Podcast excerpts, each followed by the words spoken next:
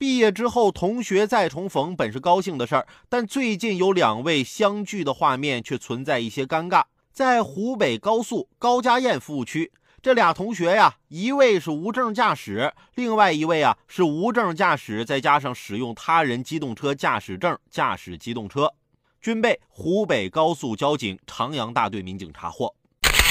这十几年没见，这回进去好好唠唠吧。等出来之后，再一起报个驾校，还能再当回同学。就是可能以前你们的老师啊，看了之后内心五味杂陈呐。你们这都跟谁学的呀？前几天我们同学啊也聚会来着，我去晚了，一进饭馆啊就赶紧道歉啊，对不起对不起啊，我实在是有点急事来晚了啊。你们都吃完了吧？哎，我吃点剩的就行了。低头坐下就吃饭。吃了一会儿啊，我一同学说：“没事儿，我们也刚到，这不刚坐下吗？上桌吃的还没收拾呢。”